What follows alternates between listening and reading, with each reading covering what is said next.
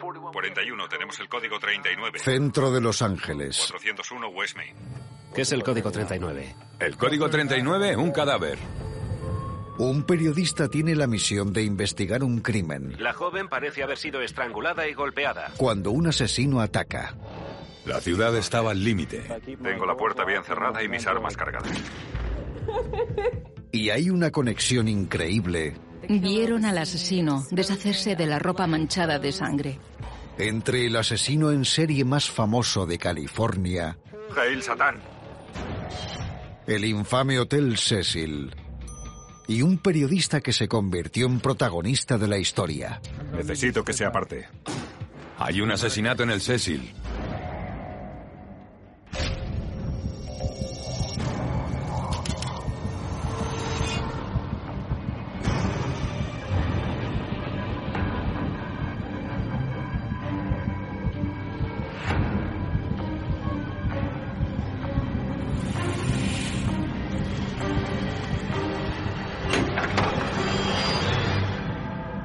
La maldición del Hotel Cecil.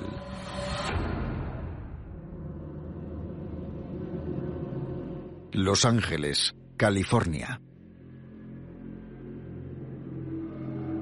Algunas personas creen que el Hotel Cecil está embrujado y maldito. He ido al hotel en varias ocasiones, durante investigaciones, y entrar en él siempre me ha producido una sensación muy inquietante. Si ves los folletos o su ubicación a través de Internet, el Hotel Cecil parece un buen lugar para alojarse. Pero al final, cuando llegas allí, ves que eso no es lo que se anuncia. Junio de 1991.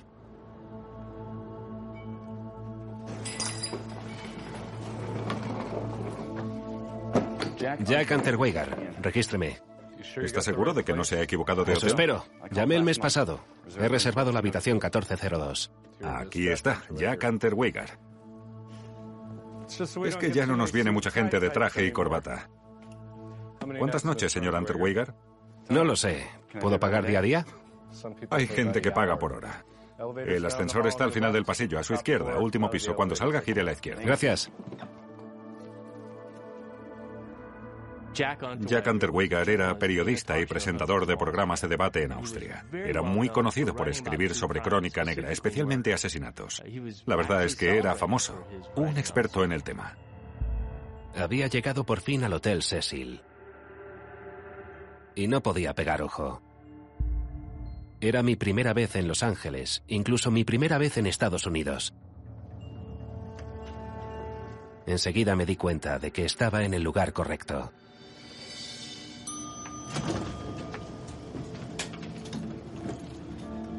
En los años 90, el Cecil era el lugar perfecto para un escritor de crónica negra interesado en el lado sórdido de Los Ángeles. Era el sitio donde se concentraban traficantes de drogas, proxenetas, prostitutas y vagabundos. Y de alguna manera se les dejó a su aire con sus propias reglas y leyes. Era prácticamente un lugar sin ley. En 1924 se construyó el Hotel Cecil y fue para alojar fundamentalmente a los turistas y empresarios que llegaban a Los Ángeles. Era una época de glamour. El Cecil, sin duda, simboliza los cambios que ha habido en Los Ángeles. Fue construido en la época dorada. Todo el mundo pensaba que tras la Primera Guerra Mundial, los buenos tiempos nunca acabarían. Había mucho dinero y se construía a toda velocidad. Pero a los pocos años se hundió la bolsa y la ciudad se quedó sin fondos. El hotel empezó a tener un tipo diferente de huéspedes y se encontraba en la parte de la ciudad que nunca logró salir del agujero. En 1991, el Cecil era solo un triste reflejo de lo que había sido antes. Ese precioso hotel Art Deco ahora era una flor marchita. La mayoría de la gente asocia Los Ángeles con Hollywood, el cine, las estrellas y todo ese glamour. Pero yo estaba ahí para descubrir otro Los Ángeles, el de las calles problemáticas.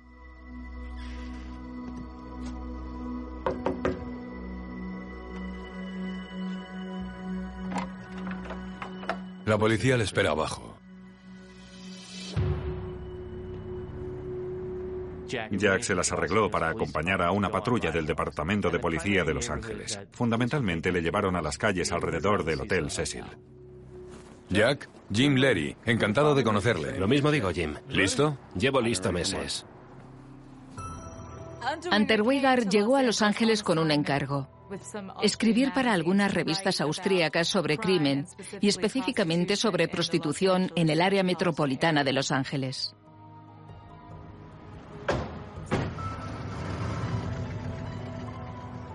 La primera vez que Jack salió de patrulla fue el 24 de junio. Creo que para Jack fue importante hacer estas rutas porque no conocía Los Ángeles. La investigación para su artículo iba a ser igual a las que hacía en Austria. Estar en las calles, conociendo a la gente que vive en los barrios, hablar con la policía para descubrir algo más del crimen y los inconvenientes que pudiese causar a la sociedad. Para Jack era importante primero conocer la cultura local y entender las diferencias. Cuando vine de corresponsal de sucesos a Los Ángeles, fue el Departamento de Homicidios el que me llevó a ver los crímenes. Solo habían pasado seis años desde que un asesino llamado Richard Ramírez había aterrorizado a la ciudad y fue noticia internacional. De seis a ocho asesinatos y entre 25 y 30 agresiones. Sabe, en mi país creemos que el Departamento de Policía de Los Ángeles es, digamos, la mejor fuerza policial de todo el mundo. Nosotros también. Pero no te lo he dicho. Jack tenía muchas preguntas sobre la delincuencia y sus métodos para acabar con ella. En este trabajo, patrullar las calles de Los Ángeles, ¿qué es lo más difícil? Ir a contracorriente. Esa es la parte más difícil. De alguna manera, todo ha cambiado en esta ciudad. Antes nos adelantábamos al crimen. Ahora todo lo que hacemos es limpiar y esperar llamadas. Con la prostitución seguimos deteniendo a gente, pero las hemos desplazado para que se prostituyan en partes menos concurridas de la ciudad. Visto así me parece inteligente. En Los Ángeles el crimen alcanzó su punto más alto en 1991. Y si vinieras a escribir sobre sucesos, ese era el mejor año. El crack se había infiltrado en la mayoría de los barrios. El crimen, el asesinato, estaba en aumento y en la calle principal, donde se encuentra el Hotel Cecil, había prostitución callejera, mucha actividad.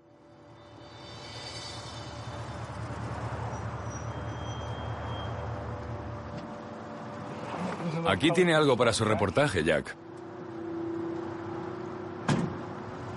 Ya sabes cómo va, Janel.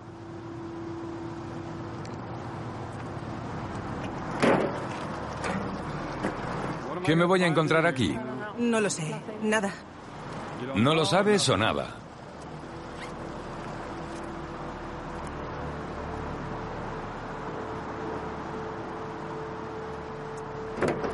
¿Cuántas veces has sido detenida, Janel? No lo sé, ¿diez?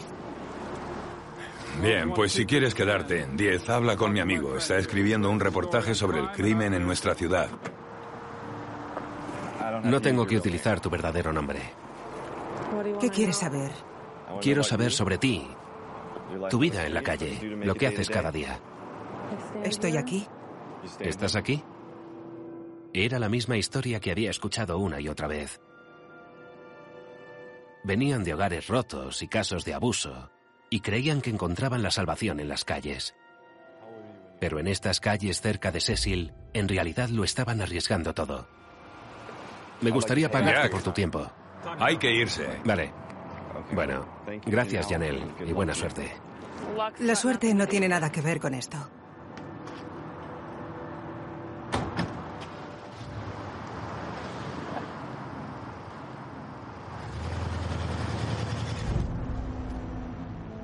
Jack le pidió al policía que le llevase a los barrios con mayor criminalidad, donde hubiera más droga, más prostitución y más asesinatos. Y esa zona está justamente alrededor del Hotel Cecil.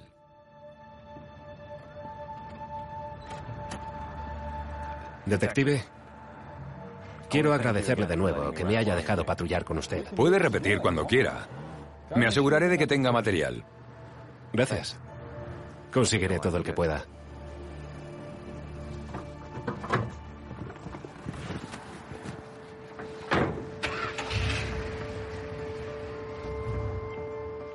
Mis editores pensaron que estaba loco por haberme quedado en el Cecil.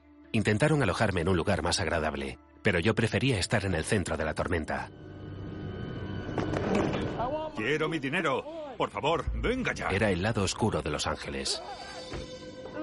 Sin estrellas de cine, sin glamour. Quiero mi dinero. Solo el Hotel Cecil. Quiero mi dinero. ¿Dónde está mi dinero? Jack siguió patrullando con el Departamento de Policía de Los Ángeles. Y así consiguió llegar hasta el fondo de los temas sobre los que estaba escribiendo. Todo el tiempo, como una obsesión, estaba deseando encontrarme con una historia como la del asesino Richard Ramírez.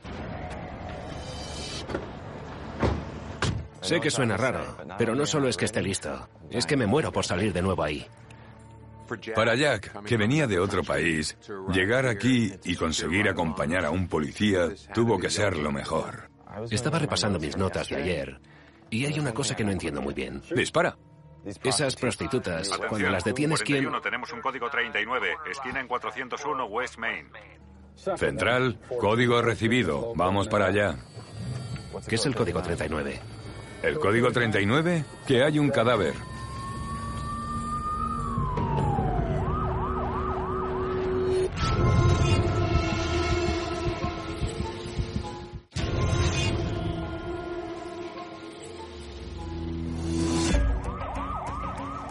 Vine a Los Ángeles para escribir sobre el crimen en la ciudad. Y descubrí que este no escaseaba.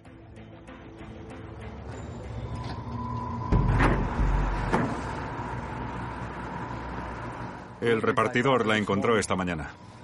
Jack, quédese aquí. Solo era la segunda vez que patrullaba con la policía de Los Ángeles, pero ya estaba viendo un verdadero homicidio americano.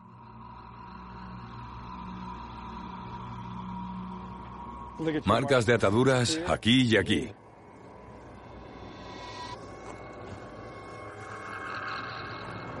¿Quién viene?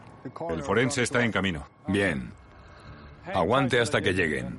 Luego podrá hacer preguntas. Viene otro detective con la unidad del forense. Deberíamos apartarnos y dejar que hagan su trabajo. Claro, por supuesto. Vámonos.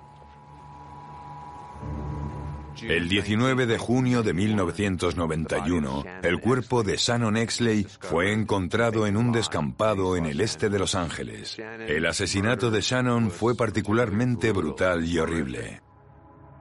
Fue estrangulada con su propio sostén. Y para atarla se había empleado un nudo especial.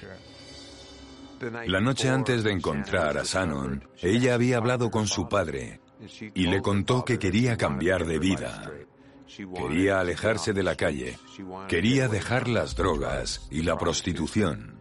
Su padre la apoyaba. Y todo para descubrir al día siguiente que la habían encontrado muerta.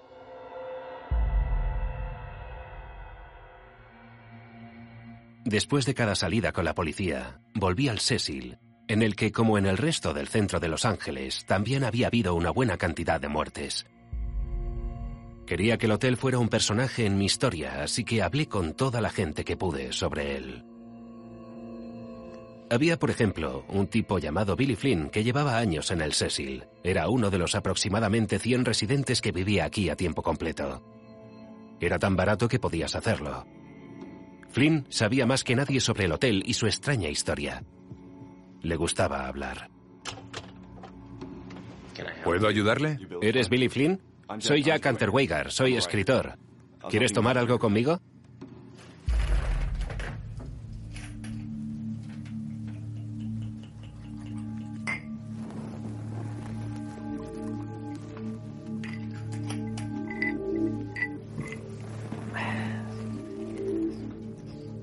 ¿Crees que un lugar puede estar maldito? Supongo que sí. Yo no lo supongo. Lo sé.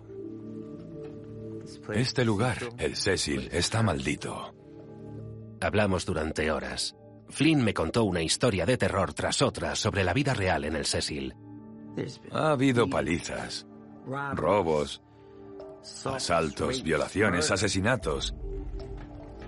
Ha habido asesinatos en el Cecil. Una residente permanente como yo, ¿cómo era su nombre?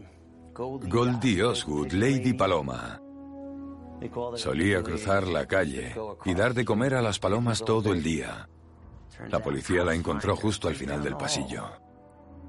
La de Lady Paloma fue una historia interesante. Fue una gran historia. Era una mujer muy conocida en Los Ángeles porque iba cada día a una plaza del centro a alimentar a las palomas, así que se convirtió en Lady Paloma. Todo el mundo la conocía. Siempre iba cargada con bolsas con comida para pájaros, ya sabe. Pues fue encontrada estrangulada hasta la muerte en su habitación del Hotel Cecil. Fue una escena de crimen tan dura que incluso investigadores curtidos acabaron llorando. No por la brutalidad, aunque también fue brutal, sino porque yacía al lado de su bolsa llena de comida para las palomas.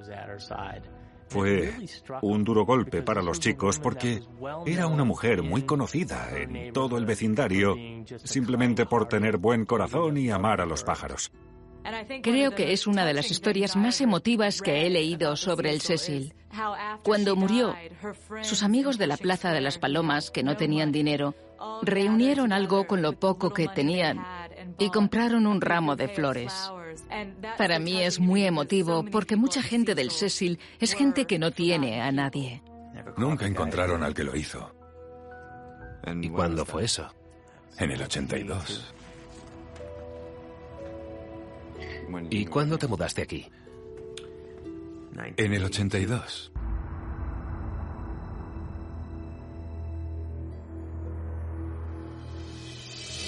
Salí de la habitación de Flynn preguntándome si el Cecil atraía a personas peligrosas, adictos o locos, o si el hotel fue el que de alguna manera llevó a sus huéspedes al límite, o si tal vez solo era que estaba maldito. ¿Qué es lo que quieres? ¿Y tú? ¿Qué quieres tú? Soy escritor, estoy trabajando. Eso no es por lo que estás aquí. Yo sé por qué estás aquí, no es por eso. Dame 20 pavos.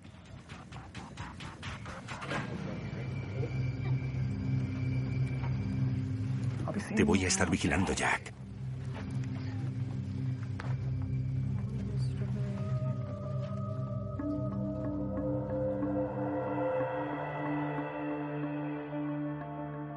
Durante los siguientes días recorrí Los Ángeles con la policía y me enseñaron todo. Los traficantes de drogas, los proxenetas, las prostitutas. No tenía ni idea de lo mal que iban a ponerse las cosas, pero como periodista, a veces las malas noticias son buenas. Más material para incluir en mi historia. Tras pasar 13 meses recuperándose de una operación de hombro, Hershiser consiguió cuatro carreras y seis hits para la derrota de los Dodgers ante los San Francisco Giants 9 a 4. Otra noticia de hoy. El Departamento de Policía de Los Ángeles ha confirmado que un vagabundo buscando leña en Boyle Heights encontró el cuerpo de una mujer que parecía haber sido brutalmente asesinada. Es la segunda víctima encontrada en Boyle Heights en una semana. Parece que la joven fue estrangulada y golpeada. Irene Rodríguez fue la segunda víctima en la zona de la séptima avenida, donde Shannon había estado trabajando y al igual que Shannon, era una adicta a la heroína que se prostituía para poder consumir.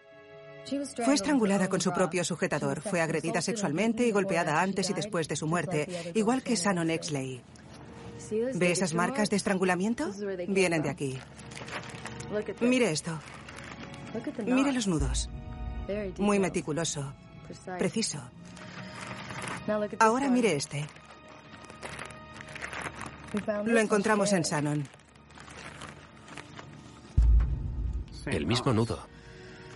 Las dos víctimas estranguladas con el sujetador. Las dos tenían este nudo. El mismo tipo de agresión sexual. Irene había llegado a Los Ángeles en abril de ese año. Se había ido de Texas, donde vivía con su pareja.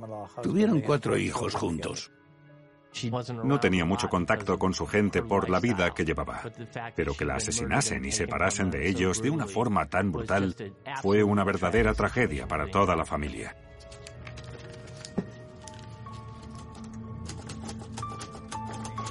He venido al Cecil para escribir sobre crímenes y parece que un asesino en serie como Richard Ramírez podría estar suelto de nuevo.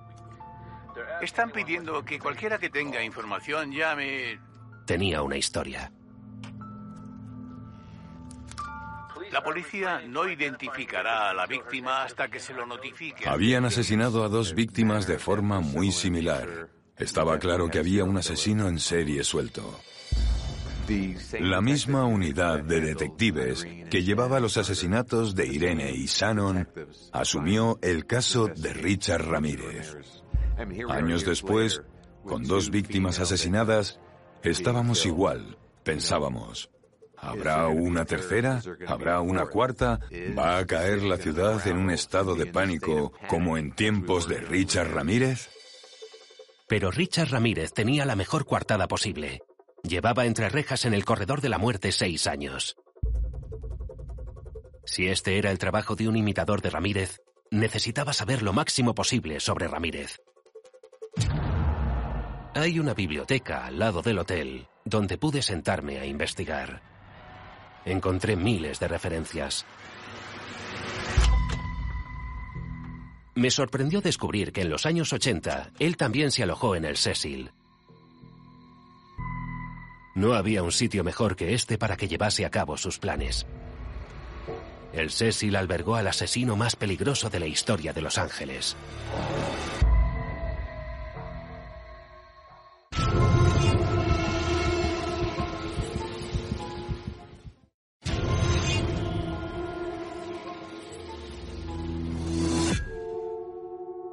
Tenía que escribir sobre crimen en Los Ángeles y parecía que había llegado al lugar correcto en el momento correcto. Se estaba produciendo una misteriosa ola de asesinatos como la que hizo famoso al asesino en serie Richard Ramírez. Pero ahora, cuanto más me metía en su historia, más fascinado me sentía por su locura. Su reinado de terror comenzó el 17 de marzo de 1985, una noche cualquiera en el sur de California. ¿Me dirás lo que quieres? Vale. ¿Sí? Buenas noches. Adiós. Permíteme. Gracias, Pete. De nada. Que tengas buena noche.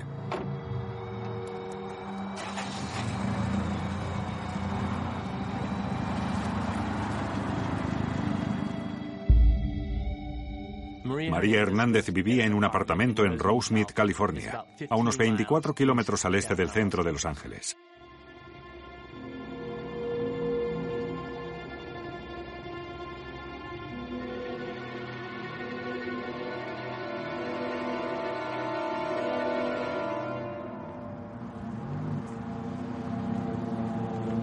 María acababa de llegar en coche a su casa. Había estado fuera toda la tarde. Eran las 10.40 de la noche, el día de San Patricio.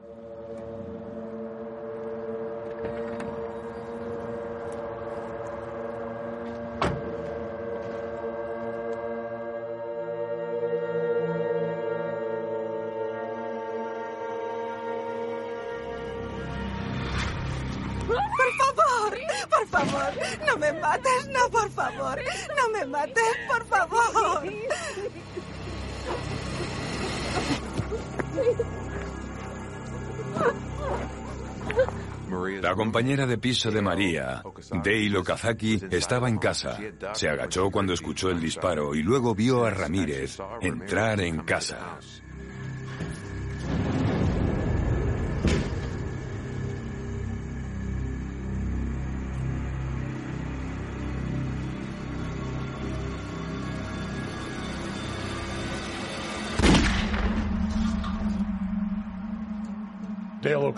Dale Okazaki murió de una sola herida de bala en la frente y su compañera de piso, María Hernández, tenía una herida de bala en la mano derecha.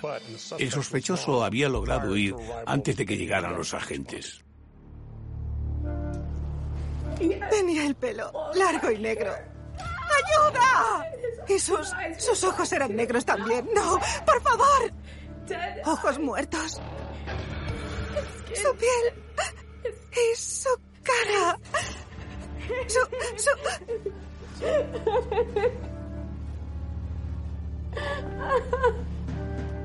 Le describió como un hombre con la dentadura descolocada y mal aliento.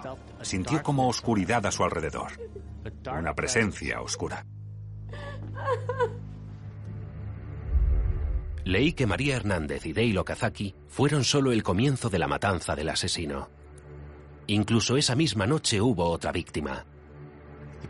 El asesino dejó la casa de Dale y María y condujo un rato. Terminó en una comunidad vecina llamada Monterrey Park. Se encontró con una mujer que acababa de detenerse con su coche enfrente de su casa. Se llamaba Chai Lian Yu. Esperó hasta que saliera de su coche y luego le disparó y la mató ahí mismo. Siguieron más asesinatos. A algunos de ellos les dispararía, a otros los apuñalaría, a otros los golpearía hasta matarlos. A veces violaba, a veces robaba. Yo estaba trabajando en el sur de Los Ángeles como detective y la ciudad no podía más. Teníamos a un asesino en serie suelto y ni una pista sólida. La policía todavía no tenía ni idea de que el asesino era Ramírez. Pero los medios le pusieron un nombre. El acosador nocturno. El sospechoso varía la hora, el lugar y el tipo de ataque, pero siempre entra por una puerta o una ventana abierta. El Consejo del Condado de Los Ángeles ha autorizado una recompensa de 10.000 dólares. En Los Ángeles se movía por todo tipo de barrios. Lo dejaba todo al azar. La única constante era que se hospedaba en el Cecil,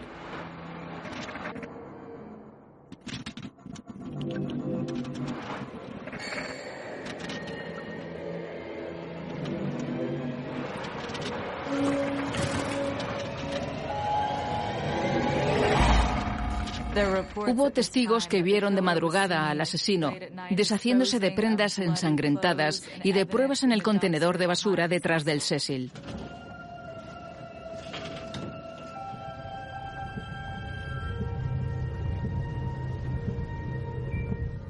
Algunas personas dijeron que cuando volvía al hotel le habían visto andando en ropa interior por el pasillo, posiblemente porque vendría de matar a alguien y habría tirado su propia ropa. En el Cecil de los años 80, a nadie le importaba una escena así. Era el típico martes. De 6 a 8 asesinatos y entre 25 y 30 agresiones. Estoy alerta. Tengo la puerta bien cerrada y mis armas cargadas. Nadie sabe dónde podría ser su próximo golpe. 251, 926, 8. El número de muertos aumentó con las temperaturas del verano de 1985. Los asesinatos se volvieron más morbosos, posiblemente por la influencia de sus creencias satánicas.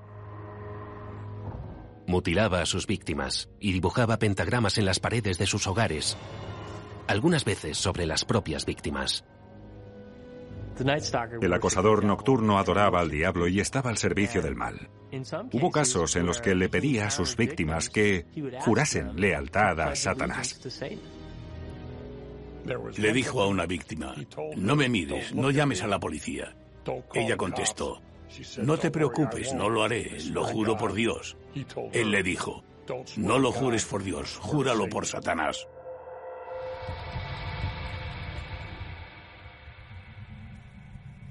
No tardó en desatarse el pánico en Los Ángeles. La última víctima, un hombre de 35 años, recibió un tiro en la cabeza el jueves pasado. Tengo miedo por los ancianos, jóvenes, todos. Los detectives estaban desconcertados porque no había ningún patrón que explicase lo que estaba sucediendo. Todos temían por sus vidas. No sabías cuándo podría aparecer. Actuó por todo el condado de Los Ángeles. Tampoco tenía un tipo particular de persona a la que le gustaba matar.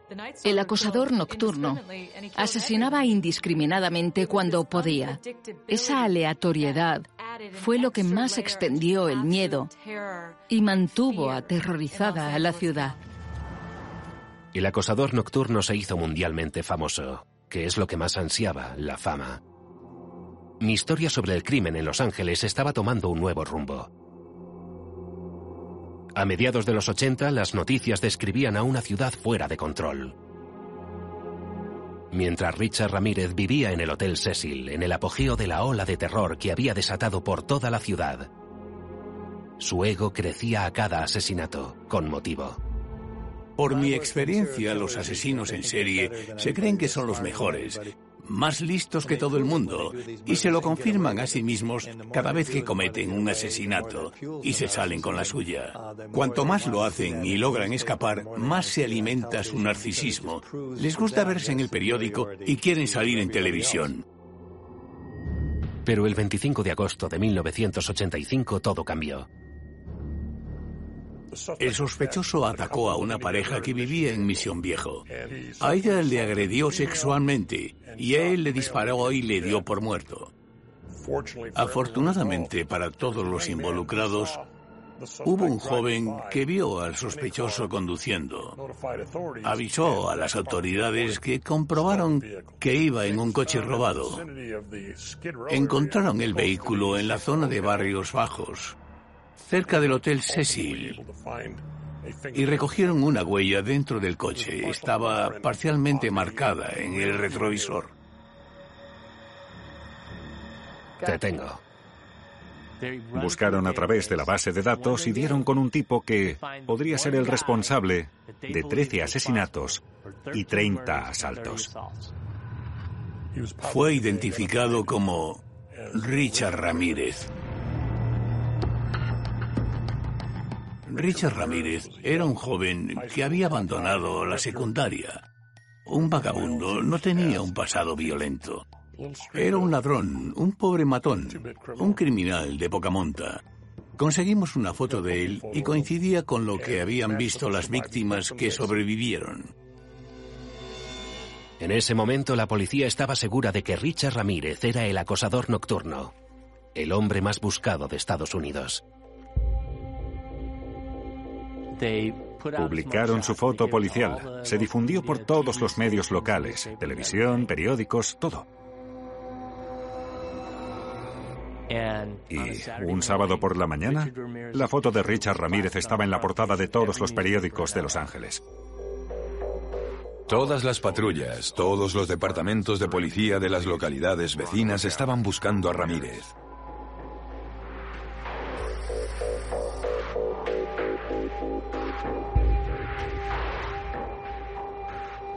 ¡Hey! ¡Es él! ¡Es ese tipo! Oye, ¿a dónde crees que vas?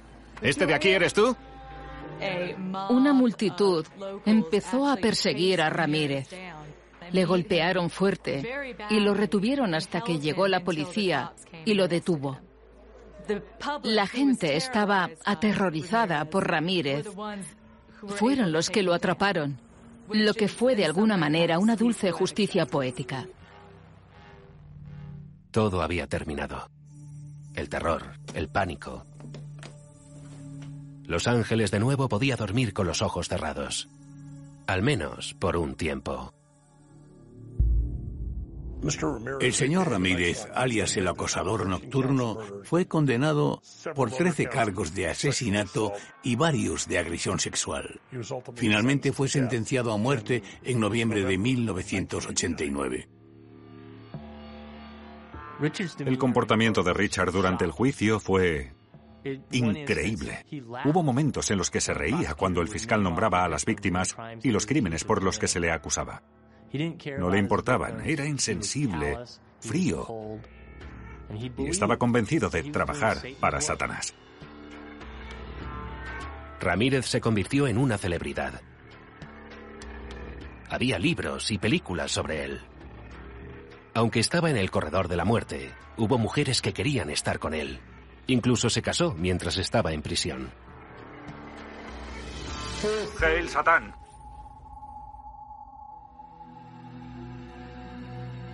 De nuevo se trataba de manipular al público, el miedo, tener el control de aterrorizar a la gente y disfrutar de toda esa infamia. Pero la sentencia de muerte impuesta a Richard Ramírez nunca fue llevada a cabo por las instituciones penitenciarias. Murió antes por causas naturales.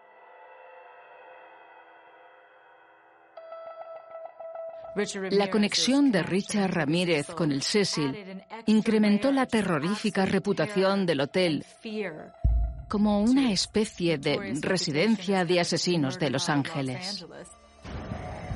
Entonces, Richard Ramírez, aunque estuviera muerto, ¿tuvo algo que ver con los asesinatos cerca del Cecil? Sí, sí tuvo. No tengo ninguna duda de que Jack Unterweger se alojó en el Hotel Cecil porque sabía que Richard Ramírez había vivido ahí antes que él y solo quería sentir la misma energía. Vine al Cecil para imitar a Richard Ramírez. Me alojé en su habitación. Recorrí sus calles. Quería ser como él. Quería ser igual de famoso y poderoso que él. Quería ser temido como lo era él. Porque al igual que el acosador nocturno, yo había venido a Los Ángeles a matar.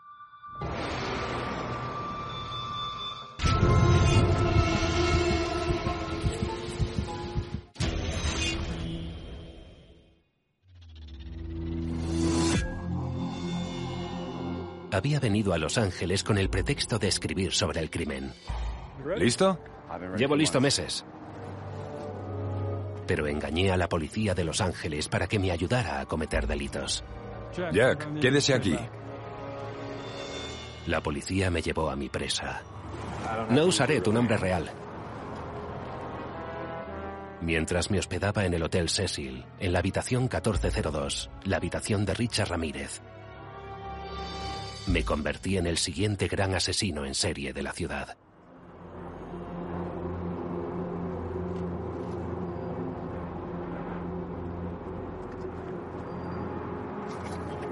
Hola. ¿Cómo te llamas? Candy, ¿te va bien? Era tan sumamente fácil. Agitabas un billete de 10 dólares y hacían lo que fuera. ¿Eres de por aquí? No. ¿Te alojas en la zona? Sí, en el Cecil. Conozco ese lugar. Sí, está justo por ahí. ¿Buscas algo de diversión? Sí, ¿Quieres que nos vayamos de aquí? sí. Bien.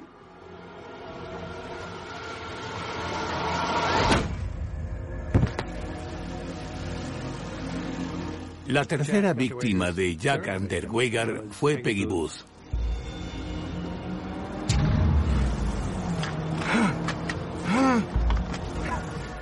La asesinó de manera similar.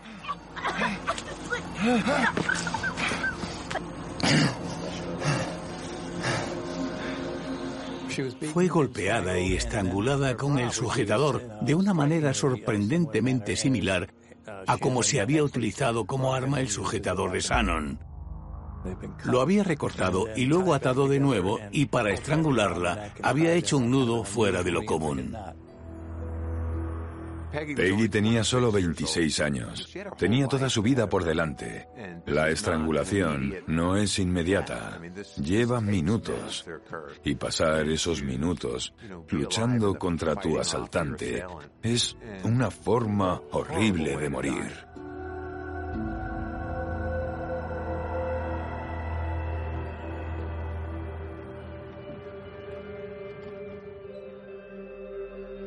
Después de tres asesinatos, llegó el momento de salir del Cecil y abandonar Los Ángeles.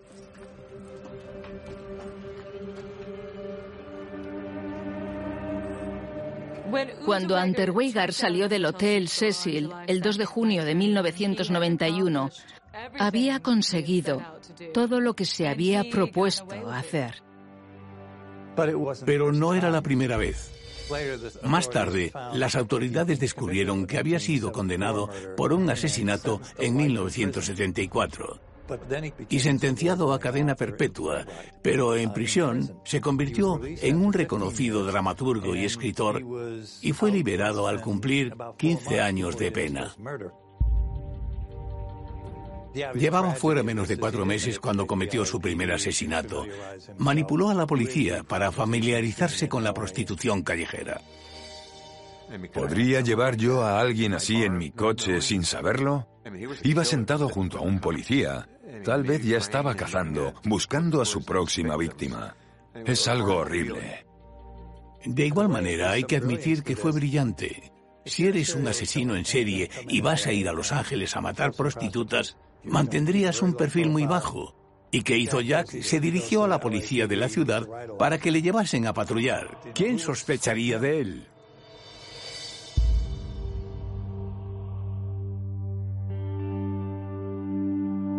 Hacía mucho tiempo que me había ido cuando la policía se dio cuenta de lo que hice.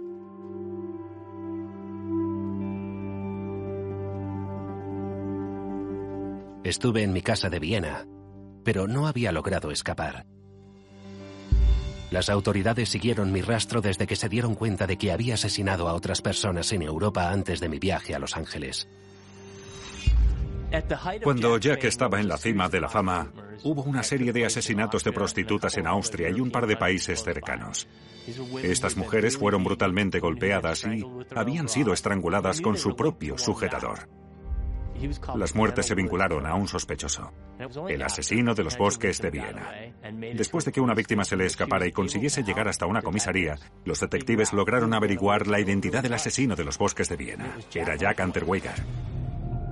Jack Unterweger fue acusado en última instancia de 11 asesinatos, tres de los cuales ocurrieron en Los Ángeles, mientras se hospedaba en el Hotel Cecil y patrullaba con agentes de policía de Los Ángeles. La verdadera razón de Jack para venir a Los Ángeles fue que estaba fascinado con Richard Ramírez. Quería vivir la vida de Ramírez a su manera. Quería estar en el Hotel Cecil. Quería cometer asesinatos en Los Ángeles, estar entre los criminales más famosos de la ciudad y alcanzó la cima, sintiéndose como Richard Ramírez, hospedado en el Hotel Cecil. Creo que a su manera, Jack le estaba rindiendo homenaje al acosador nocturno, a Richard Ramírez. Sencillamente le sedujo la idea de hacerlo. Es decir, tampoco hay tantos asesinos en serie sueltos. ¿Con qué frecuencia te vas a encontrar a uno, aunque hayan pasado varios años desde el último? Creo que quería alimentarse de su energía. Para la mayoría de los lugares, el hecho de que dos asesinos en serie hayan vivido ahí sería la razón por la que un lugar es tan oscuro y embrujado. Pero esto era algo normal para Cecil. Al Cecil le pasaron cosas horribles casi desde el principio. Parece que los asesinos y depredadores aman al Hotel Cecil. Parece ser un hábitat natural para ellos. No sé si son las personas en el Cecil o el lugar, pero es realmente escalofriante cuando lo piensas. Al final, fui juzgado y condenado por nueve de los once asesinatos de los que me acusaban. Me sentenciaron a cadena perpetua.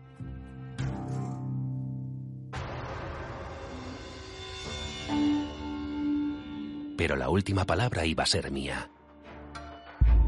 Les iba a desafiar a todos, al juez, los abogados, la policía. Nunca pasaría una sola noche en prisión. Unas seis horas después del veredicto, Jack se había ahorcado en su celda. Hizo el mismo nudo que había utilizado con las víctimas. Y hubo quien comentó que ese fue probablemente el mejor asesinato de Jack.